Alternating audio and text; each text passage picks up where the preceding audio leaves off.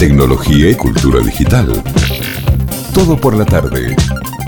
Ahora sí vamos a hablar con Eduardo Marín. Eduardo que ya está del otro lado de- del Meet, no del otro lado del teléfono. Me tengo que sacar la, la muletilla. Está del otro lado del Google Meet. Claro, de la pantalla. eh, Sí. Sí, Está del otro lado de la pantalla, está bien dicho. está bien, sería más Eh, bueno, escribe en, en Gizmodo, en gizmodo.com y vamos a sumarlo a nuestro, a nuestro ciclo de charlas con colegas. ¿Cómo andás, Edu? ¿Qué tal? Angie y Fernando te saludan por acá. ¿Cómo andás? Hola, ¿cómo estás? Hola Fer, hola Angie, ¿cómo están? Un placer estar acá y muchas gracias por la invitación.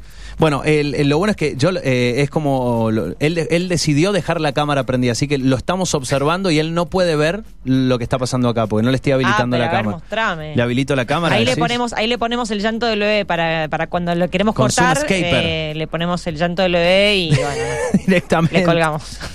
¿Cómo andás, Edu? Hola. Bien, bien, ahora me siento observado. Siento que tienen cierto control sobre mí, yo no, pero bueno, está bien. Es su programa. Ahí habilito la cámara, ahí habilito la Te cámara. sentís observado porque te estamos observando. Bueno, Bien, Edu, bien. eh, ¿hace, ¿hace cuántos años eh, laburas para Gizmodo? Para Gizmodo, eh, laburo hace seis años. En febrero cumplí seis años allí, pero en el sector del periodismo de tecnología y de entretenimiento tengo 11, 11 años. Sí, 11 años. Un tiempito. Un cachito, eh, antes de que Elon. Musk fuera Elon Musk, digamos.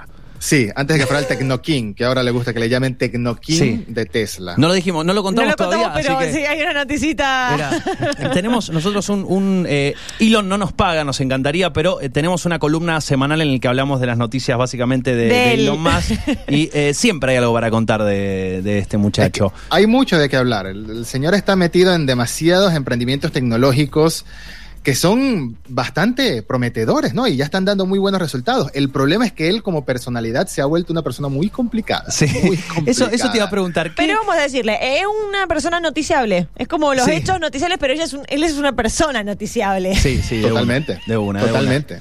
Desde, Eh, desde el nombre que le puso al hijo hasta las compa- lo que hacen las Hasta compañías todo. es digno de noticia. Sí. Y, y viste que, eh, eh, a, a ver, nadie podría cuestionar, bueno, sí, nadie no, digo, puede- cualquiera puede cuestionar, pero digo, en general no se cuestiona lo que hace, sino tal vez el cómo o su forma de ser, bien lo decías vos, su, su, su, Sí. su personalidad. Eh, ¿Y vos cómo, cómo, cómo recibís eh, lo que él está haciendo y cómo, cómo te cae a Elon- el Elon Musk eh, tuitero, el Elon Musk que se fuma un porrito en la radio? Eh, ¿cómo, claro, ¿Cómo te cae él y cómo te caen las cosas que está haciendo? ¿Cómo, te, eh, cómo recibís eh, un tipo que está ¿Cómo lo innovando y de alguna manera cambiando eh, parte de la del de, primero cambiando los viajes al espacio, ya eso es un montón. Pero ¿cómo, cómo evalúas estas cosas? Mira, yo pasé de ser fanboy, lo confieso, de Elon Musk a hoy en día fanboy de sus empresas, por así decirlo, Ok. más no de él como personalidad tuitera. Es que se ha metido en demasiadas polémicas, ha estado muy metido en la política de lleno ya, eh, más que todo tomando en cuenta una posición muy radical en algunos aspectos, como sobre todo el tema del litio en Bolivia y todo eso, lo ha hecho eh, como tentado por el lado oscuro, vamos a decirlo así. Como que te gusten los Sith en las películas, pero en la vida real no te acercarías a uno de ellos. Bueno, algo así, algo por el estilo. Pero sus emprendimientos, sus compañías, por supuesto, son dignas de admiración y, por supuesto, SpaceX sería la principal de todas. El, el objetivo principal de SpaceX es bajar los costos de los viajes espaciales. Y lo está logrando, lo está logrando con el reuso de los, de los propulsores y Sí. me parece sorprendente que hace apenas unos dos, tres años todos aplaudíamos y nos maravillábamos viendo el regreso de esta primera fase de los cohetes Falcon 9 aterrizando en vertical y hoy en día es como algo, algo más común. Hoy en día Sí, es como que ah, de una. es extraño más bien escuchar que se estrelle o que explote alguna, a menos que sea un prototipo, como el caso del Starship, más que siempre, siempre logran el cometido de aterrizarlos en la barcaza o aterrizarlos en tierra firme. Y es emocionante, de verdad que ha hecho que todo el mundo, la persona más común y corriente, esté pendiente de lo que es la carrera espacial, la nueva carrera espacial comercial que están haciendo. Sí. Y eso hay que agradecérselo a Elon Musk. Eh, Edu, recién dijiste algo para mí es clave y es un debate que eh, me encanta, o, o al menos un, un tópico que me encanta abordar y, y conocer diferentes puntos de vista, porque vos dijiste recién, hace dos, tres años era una locura y hoy ya es algo natural. Es como, che, Sí. mirá, aterrizó otro. Eh, che, pero pará, Ok. es un, es un cohete que está aterrizando solo, ¿entendés? Parado, no se cae. Bueno, el otro día le explotó uno, pero no importa, ese no cuenta. Eh, ¿cómo, ¿Cómo evaluás vos o qué cosas, si es que te están sorprendiendo hoy o ya no hay mucho, nada que te esté sorprendiendo demasiado? Porque parecería que en los últimos, vamos a decir, en la última década, han surgido muchos avances muy importantes, claves, ejes que han sido bisagras con la inteligencia artificial, con el mundo de blockchain, en diferentes áreas eh, han sido ejes que han cambiado mucho el desarrollo de la ciencia y la tecnología. Y como decías vos, digo, hace 10 años estas cosas nos parecían una locura. El otro día nosotros hacíamos un repaso con Angie de ver recitales eh, previos al 2005 la gente no tenía celulares, eh, gente que en el 2013 todavía no tenía WhatsApp y hoy, ¿cómo no tener WhatsApp? Eh, digo, son cosas que naturalizamos muy rápido y siento que estamos perdiendo la capacidad de sorpresa. ¿Cómo eh, vos conservás la capacidad de sorpresa en estas cosas o ya te resulta difícil? Resulta difícil sobre todo si estás día a día manteniéndote empapado por, sea por tu laburo, o sea por pasión de la tecnología, empapado en toda la actualidad de, en materia de, telefonía, en materia de procesadores, en materia de que criptodivisas, que otra vez están sonando todos los días el tema de las criptodivisas. Había pasado de moda durante un año más o menos y bueno, en los últimos meses hemos visto lo que ha pasado. Y en materia de avances espaciales, para mí el gran hito que más me ha sorprendido no sé si sorprendido, pero alegrado en, materia de viajes espaciales fue el primer viaje tripulado de la Crew Dragon, de la nave espacial comercial de SpaceX, que es, bueno, Estados Unidos por primera vez en muchos años, en casi una década, lanzaba astronautas desde su territorio. Es, es un avance no porque sea Estados Unidos, sino porque es una compañía privada. Eso, eso supone muchas cosas, supone es algo emocionante ante el futuro de, la, de los viajes espaciales. Y bueno, ya hay gente que está hablando de crear hoteles en el espacio, de habilitar módulos en la Estación Espacial Internacional para, turistas espaciales.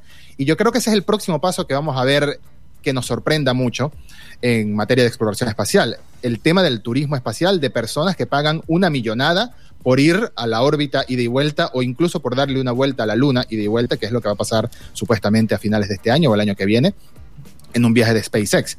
Entonces, es difícil que, te sorprenda algo como hace un par de años sorprendía Falcon 9 aterrizando en vertical, pero, pero no imposible. Hoy en día el mundo de la innovación en, en materia de viajes espaciales comerciales está centrado, la vista está centrada en la Starship, ¿no? que es el próximo gran cohete con el que SpaceX piensa jubilar a los Falcon 9 y bueno, y llegar a Marte, que es el sueño, el sueño de Musk, el sueño de la NASA, el, sueño incluso de Buzz Aldrin, que durante muchos años le han dicho que este señor como que ya después de cierta edad los viajes a la Luna lo dejaron un poco mal. No, señor, él es un visionario, lo que pasa es que está viejito, pero sigue siendo un visionario pensando en que el próximo paso de la humanidad tiene que ser ser interplanetaria.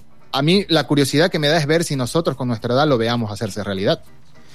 Eso es es una buena pregunta. Y recién decías el sueño de todas estas personalidades mencionadas. Creo que sí, podemos generalizar el sueño de cualquier persona que te... A ver, no digo que todos los tengamos bajados como en nuestra lista de prioridades. O sea, probablemente la prioridad uno, pagar la tarjeta, tengamos cosas como mucho más, mucho más terrenales. Hay una pandemia. claro, sí, tipo salir a la calle y esas cosas, no sé. Pero bueno, creo que si se lo mencionas a cualquiera, de repente decís, Qué loco. Qué piola que estaría. Yo primero le diría, bueno, hacete 10 viajecitos, al décimo primero voy, me sumo. Si es 10 que salgan bien, 10 consecutivos, que no, que no explote nada. O sea, si llegan a 8 y el 9 explota, me se, se, recuenta, se, se retoma la cuenta. Sí, sí, de cero, de cero. eh, si me permiten, si me permiten, es que hay algo, hay algo muy difícil de tomar en cuenta, que es que los primeros viajes son solo de ida cuenta, por qué manera que despegue un cohete de regreso de parte hacia acá. Entonces hay que tener mucho valor para saber que si vas, vas para quedarte. Vas para quedarte como Matt Damon en aquella película, sembrando papas. Sí, sí. sembrando papas. Sí, tal cual, tal cual. Eh, Yo quería ser un granjero, pero no sabía que. Nunca me imaginé esto. Eh, sí, el, el, ya, ya no, no, no, van a después poder decir, ¿qué querés sembrar papa? En Marte. Sembrar papa en Marte. Ya, no, van a tener más, tipo, van a pensarlo dos veces antes de decirlo. Sí, sí, sí, sí. Eh, bueno, es, eso, eh, yo siempre lo, lo, lo, voy, lo voy notando en... Es un tema recurrente, la ciencia ficción, ¿no? Y la ciencia ficción para mí va a la par de la realidad un par de años adelante, no mucho más. Antes, una peli estaba 50 años. De hecho, las pelis eran como, estábamos en el, no sé, 1950 y las pelis hablaban del 2200. Ahora las pelis tratan del 2090. O sea, estamos hablando de algo mucho más cercano. Y ya hoy todas las pelis espaciales dan por hecho una colonia en Marte. Sí, claro, claro. Hay series incluso como The Expanse, es una de mis series favoritas, que te, te toca la ciencia ficción de un punto de vista que tú lo ves como que esto podría suceder, ¿no? Como en 50, 100 años podríamos ver algo así hecho realidad, porque The Sí. Expanse la recomiendo siempre porque es como un, como un juego de tronos, pero en el espacio, ¿no? Mucha política, muchos bandos, Marte, los que viven en las colonias. Pero sí, la, la ciencia ficción siempre ha ido de la mano de la realidad. Desde que Julio Verne hablaba de submarinos hasta Carl Sagan, que te habla también de muchos temas espaciales que vemos que poco a poco se van haciendo realidad. Lamentablemente hoy en día eh, las personalidades que van de la mano a, a estos temas son personalidades que se han vuelto un poco polémicas. Y volviendo al tema de Elon Musk, hoy en Sí. día tenemos la noticia de que está vendiendo una canción Sí, sí, sí. tec- tecnoelectrónica y la subasta ya va por más de un millón de dólares en el tema de los NFT, que es la nueva moda. La nueva moda del, blockchain es hablar de NFTs, una burbuja que se está inflando hasta un punto absurdo y que quién sabe en qué va a parar.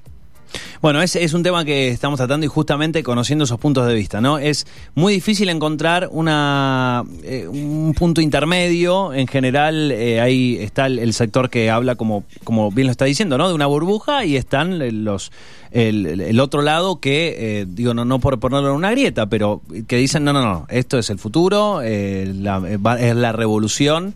Y otros dicen, no, simplemente esto va a explotar en algún momento y, y listo, y va a pasar. Yo, yo me ubico en el medio. ¿En qué sentido me ubico en el medio? No es que soy un niní en este asunto, sino que es una buena idea que está corrupta, ¿no? Que se ha corrompido, como los mismos bitcoins, como las mismas criptodivisas, es algo que nació para descentralizar la moneda y tal. En el caso de los NFT, los tokens no fungibles, es una oportunidad para los artistas digitales, para los artistas del futuro de vender eh, sus propiedades, de vender la licencia, ¿no? De vender eh, sus creaciones eh, de una manera mucho más abierta, descentralizada. Incluso cuando existan copias de esta imagen, copias de esta canción, va a existir una sola que es la original y eso le da valor. En esencia es bonito, en esencia es una buena idea, pero es que están los especuladores, está el mercado de la especulación y se crea como una especie de eh, mercado piramidal ahí en que solo el 1% de Internet, el 1% de las criptodivisas, es el que va a salir beneficiado a la larga. Y eso es lo, eso es lo que lo, lo perjudica todo. Entonces, por eso es que se crea esta burbuja. Elon Musk vendiendo una, canción- una canción absurda, que no sé por qué vende, solamente porque es Elon Musk, solamente porque está firmada por él, ya tiene más de un millón de dólares en cotización y la subasta no se ha terminado. Y si bien sabemos en cualquier tipo de subasta, son los últimos minutos lo que se empieza a inflar el precio. Sí. Eh, debería terminar hoy, si no me equivoco. Entonces, sie- siempre, hay artistas como este chico Beeple, que es un artista llamado Mike Winkelmann, Sí. que es un artista digital muy famoso y ya vendió un collage en 69 millones de dólares, una locura. Sí, lo hablamos Pero- creo, el miércoles, jueves pasado, sí. Eh, eh, por otro lado, tienes al artista más chico que no va a ver ni un, ni un centavo de esto, o quizás se vea beneficiado en la primera oleada hasta que lleguen los especuladores y sean los que va a estar cambiando de mano un producto y hasta que se infle el precio a tal punto que sea incomparable, inaccesible y, y no, no va a ser el artista común el que salga beneficiado. Y por eso es que me molesta que esta clase de ideas, Claro. por que suene, aunque suenen más bien en, en- en teoría, siempre es una burbuja. Se termina convirtiendo en una burbuja. Es una pena. Es como, a ver, entender que en el futuro vos decís, bueno, pero si cualquiera vende, al final es como que se va a desfigurar un poco. Y al mismo tiempo decir, Mm. tal vez Ah, no, bueno, tal vez bueno se va. que- Claro, después se, digo, se va naturalizando y cada uno tendrá su nicho, venderá en un nicho. De pronto habrá subnichos de criptoarte y habrá subnichos de criptoarte contemporáneo y esto y lo otro. Tal vez lo que sucede cuando hay personas que se suman medio en chiste porque son Elon Musk, digamos, como, ya, ¿qué hace? Puedo vender una canción, listo. Como que rompen un poco todo. De pronto hay un artista que la viene luchando, luchando, luchando, luchando y el tipo dice, no, te vendo una canción. Pero vos que, no, soy Elon Musk. Por ahí eso es lo que hace un poco de ruido. Sí, sí. Es que yo estaba mirando el, el- cuando salió la noticia de la venta del- de la famosa canción, que la supuesta canción es sobre NFTs y ha sido vendida como NFT. Ajá, ahí está el chiste, supongo. Ajá, soy Elon Musk. Pero la, la canción viene acompañada como de un video, ¿no? Un video con un arte que se ve en unas manos, los perritos estos del meme del Doge, dice NFT. Es, un, es como un- una animación digital en 3D que yo digo, esto no lo hizo Elon Musk. Cuando lo venda, la persona que hizo esta arte recibirá alguna porción o será parte del chiste y ya, será otro empleado que le compró esto por 10 dólares y, y no va a haber ni un porcentaje de lo que para Elon Musk es nada. el, el- el cambio, ¿no? El cambio cuando vas al kiosco es un millón de Sí. dólares para Elon Musk. Sí, Ese sí, es el nivel de dinero que tiene esta persona. Entonces es algo muy turbio, es algo muy turbio que me molesta que todo el tema de las- del blockchain, todo el tema de, de las criptodivisas era tan prometedor, pero terminó convirtiéndose en un negocio multimillonario para el 1%, que es- lo van inflando y lo van inflando hasta el punto de que hoy en día pasamos de que hace, no recuerdo, 5 o 6 años eh, hubo una transacción de que alguien pagó con bitcoins una pizza, una, una, una pizza, y hoy en día un bitcoin te puede costar entre 30 y 50 mil dólares. Es, es una locura, de verdad. Claro. Es una locura que no tiene control. Eu, cambiando de tema, eh, el- la, eh, voy a hacerte una, una serie de conexiones. ¿Viste Black Mirror?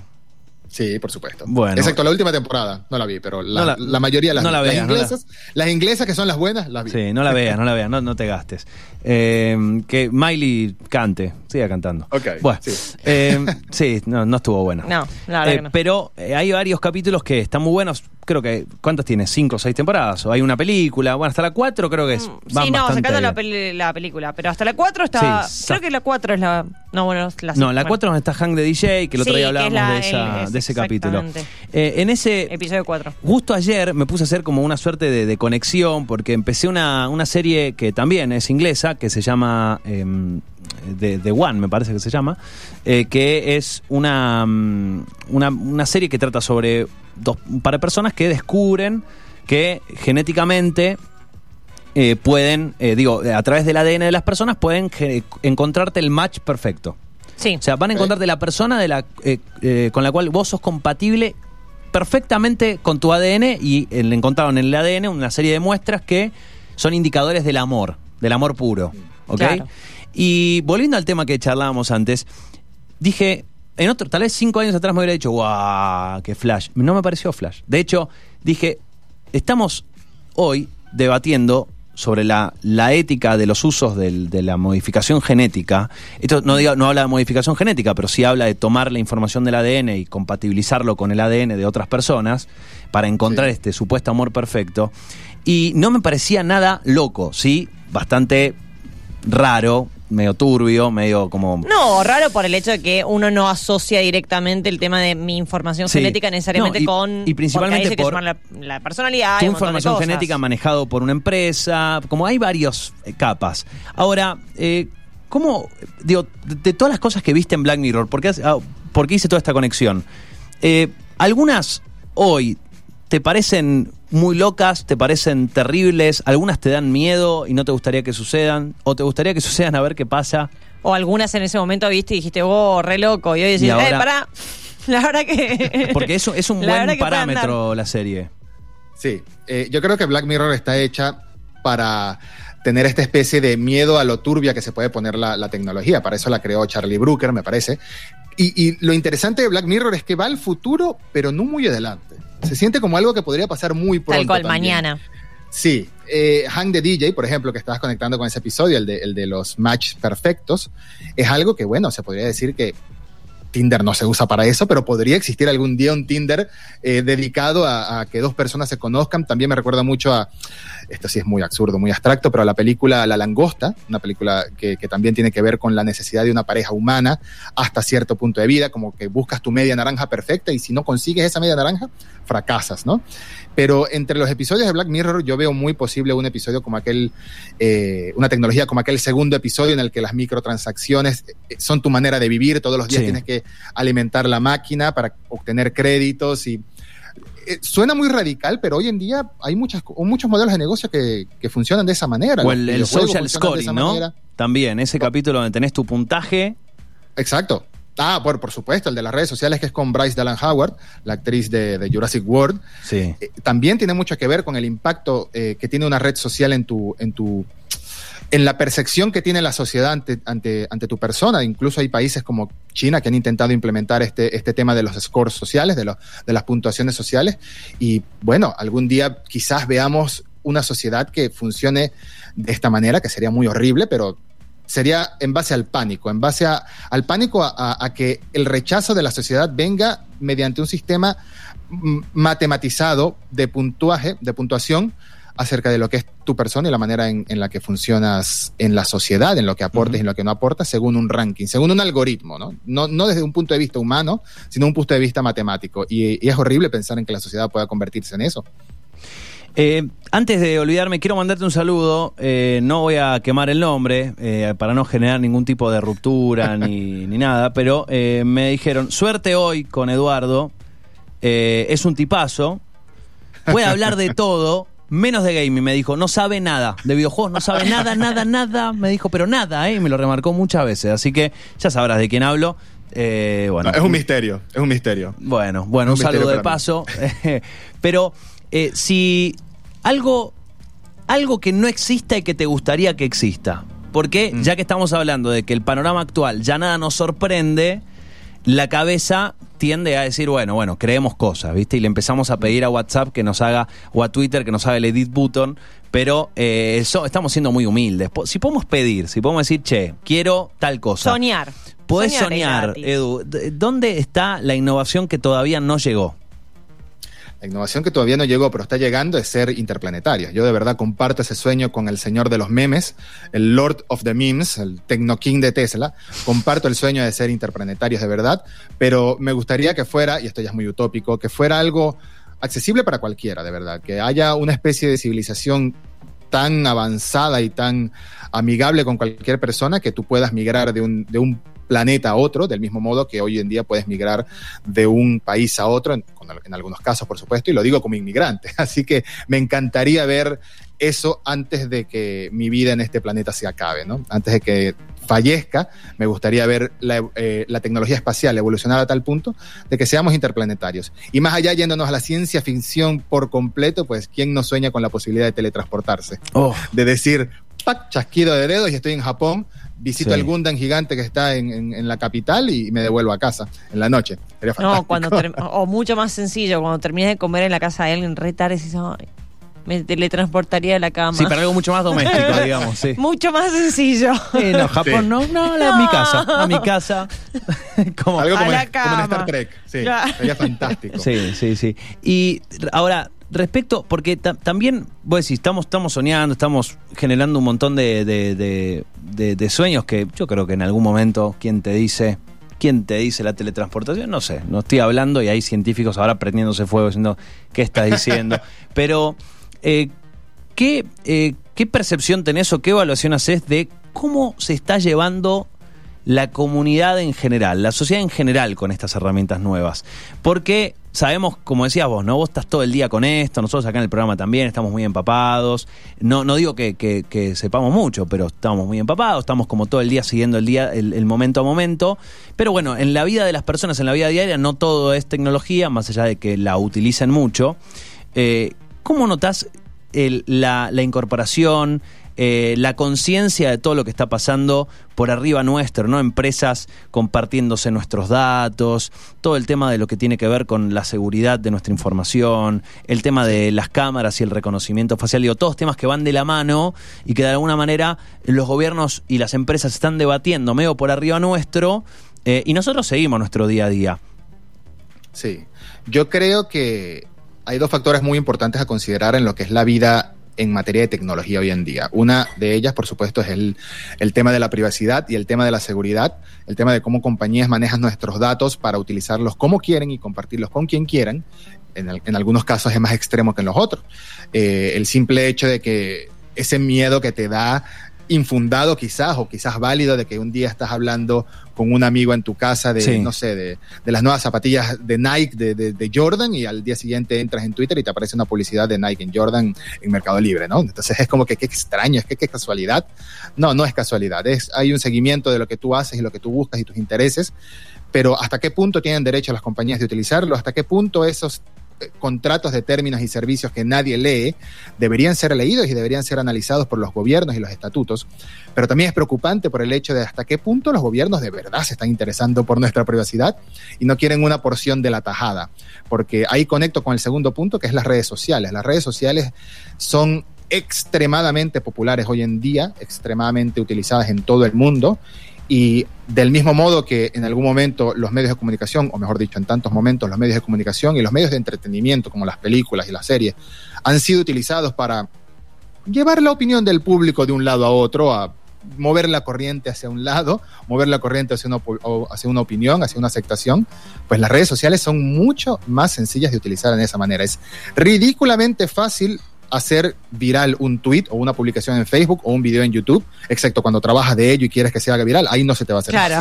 Pero, pero si Cuando es te una pagan por conseguir resultados, no va a pasar.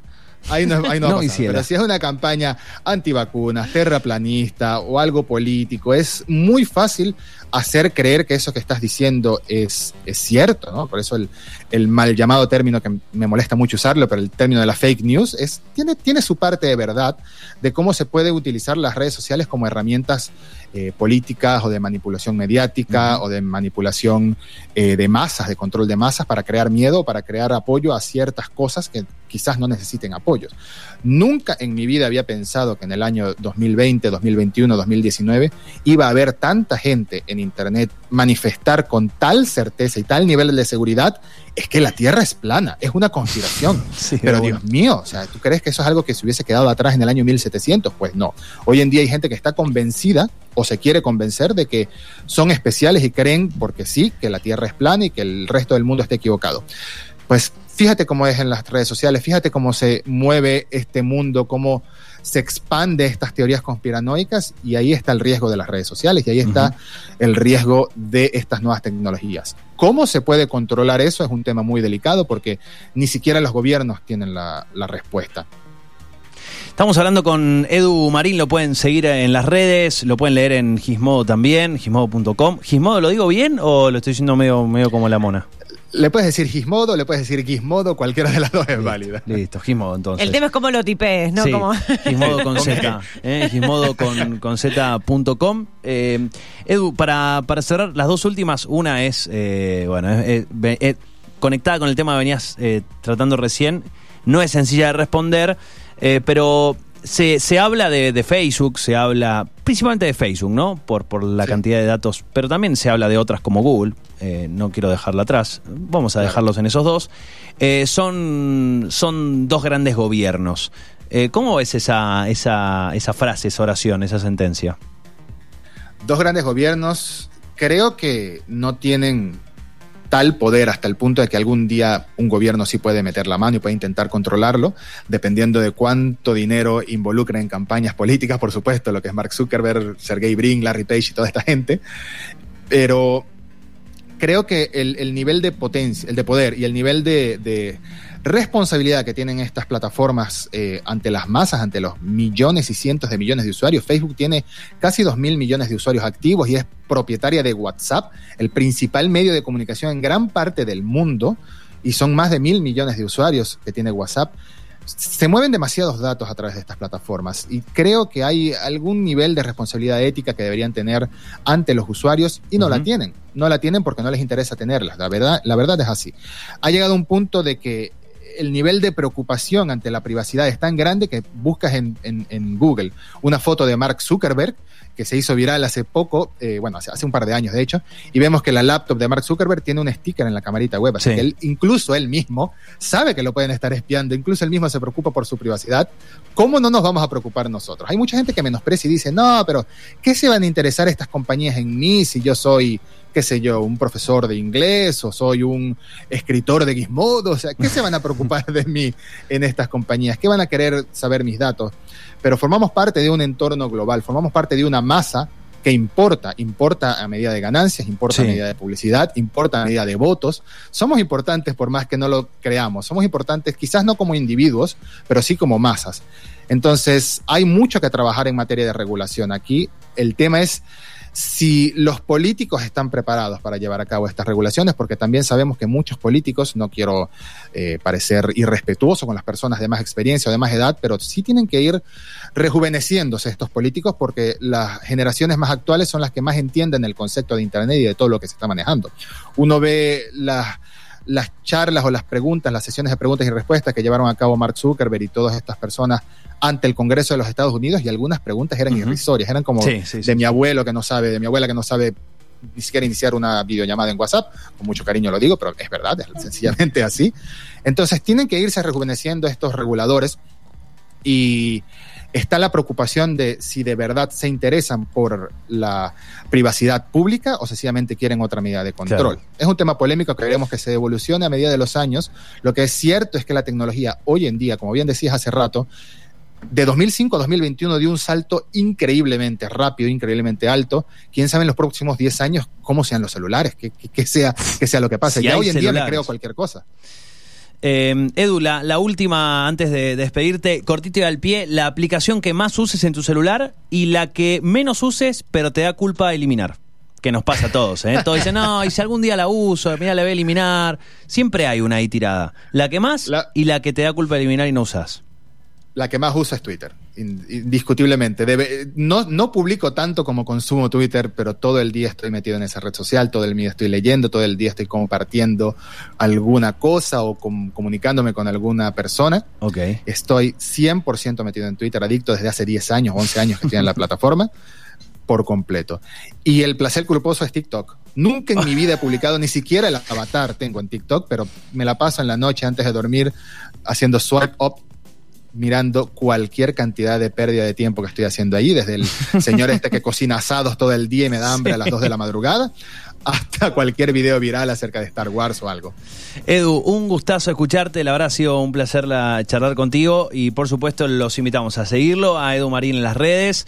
Eh, principalmente ya les, les va a dar más bolilla en Twitter y ya lo escucharon. Y a leerlo en eh, Gizmodo o Gizmodo como prefieran eh, gizmodo.com mientras lo escriban bien eh, van a entrar en el sitio. Muchas gracias eh, un placer haber hablado con vos. Muchas gracias, No, muchas, no, muchas gracias, Fer, muchas gracias, Angie, por la invitación. Cuando quieran me tienen de vuelta, que es un placer haber estado acá con ustedes. bueno un gustazo eh, abrazo grande. Allí pasaba Eduardo Marín. Tecnología y cultura digital. Todo por la tarde.